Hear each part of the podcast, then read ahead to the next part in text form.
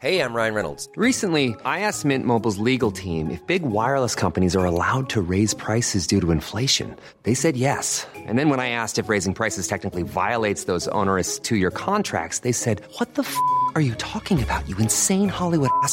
So to recap, we're cutting the price of Mint Unlimited from $30 a month to just $15 a month. Give it a try at mintmobile.com slash switch. $45 upfront for three months plus taxes and fees. Promo for new customers for limited time. Unlimited more than 40 gigabytes per month. Slows. Full terms at mintmobile.com.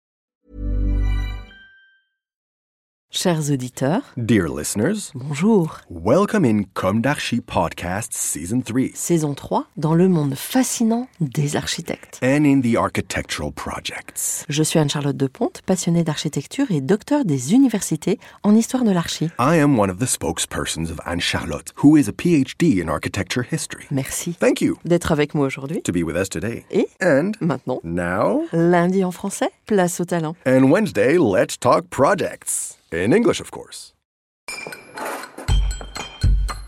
Bienvenue dans Comme d'Archi. Dear listeners, good morning. This is Francois on behalf of Anne Charlotte. It's good to meet you again in season 3 of Comme d'Archi, episode 37. Today we have a text from the point of view of Tom Benoit about a CETA architecture office project. I am Tom Benoit, philosopher, essayist, and architectural consultant. The views I express, whether in architecture or philosophy, always extract themselves from any kind of intellectual dictatorship. I believe that thought should be conceived in the same way as architecture, with boldness and structure. Because during our interview, Anne Charlotte Dupont and I mentioned the identity aspect of architecture, and also the identity character of Marseille, I will say a few words about a rehabilitation project led by the architect Guillaume Gilbert of the CETA Architecture Agency. Today, rehabilitation must be considered as one of the main segments of architecture. Of course, it is not the most noble, at least not the most exciting. However, in an era in which the architectural heritage is qualitatively represented by buildings that are almost two centuries old, building today as those who built yesterday would have done if they were alive today becomes an art in itself, a material and sociological art.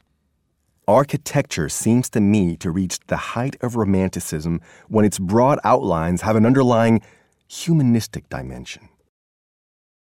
In 1860, Napoleon III came to Marseille to inaugurate the jewel of architect Pascal Coste, the Palais de la Bourse, still recognized today as the flagship of the Second Empire in the city of Marseille. This year, the CETA agency delivered a renovation of the building, working on 2,500 square meters of interior surface. Among other things, the project management team had to rethink the various levels of a building erected in the 19th century so that they could be adapted to contemporary ways of working, requiring the installation of modular workstations conducive to the use of digital tools and co working. The risk? Betraying the spirit of the place, soiling its reverse side, burning its essence. Bad architects would have given in to the temptation to choose a consensual and therefore a tonic and lazy option, which consists of using materials that poorly evoke the tone of an inimitable era. However, the CETA team has shown a subtle ability to deploy a tailor made methodology, demolishing without regret the current fittings from the previous 40 year old renovations to let the original moldings, gypseries, marbles, and stones reappear.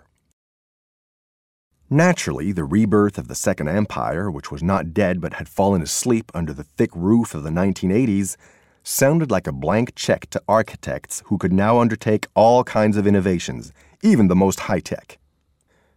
The success story aspect is that it doesn't seem to me that this is a rehabilitation, but rather a stone added to an edifice for which it was not appropriate to write a short chapter or even the epilogue, but rather the continuation of the story.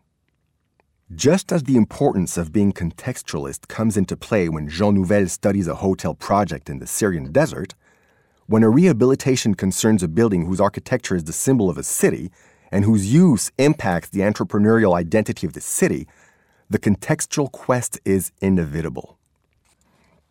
What appealed to me most of all in Guillaume Gilbert's approach is that with this project, more than a contextual architect, he shows himself as a circumstantial architect. That is to say, an architect whose factual context has primacy over the symbolic contexts. Dear listeners, thank you for tuning in. Let's meet again next week for a new Comme d'Archi in English, and until then, take care of yourselves. Goodbye.